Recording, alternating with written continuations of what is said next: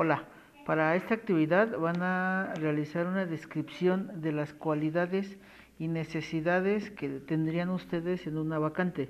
Primero tienen que identificar la vacante, la que ustedes gusten, en un escenario igual el que ustedes este, elijan. Después de ahí tienen que asignarle qué necesidad o qué, qué características debe tener el personal para que ocupe ese puesto. Eh, desde de manera física de, de la persona hasta conocimientos eh, y lo que ustedes requieran para cubrir la vacante. Algo como el ejercicio inicial que hicimos en, en, en las sesiones cuando estuvimos trabajando lo de reclutamiento.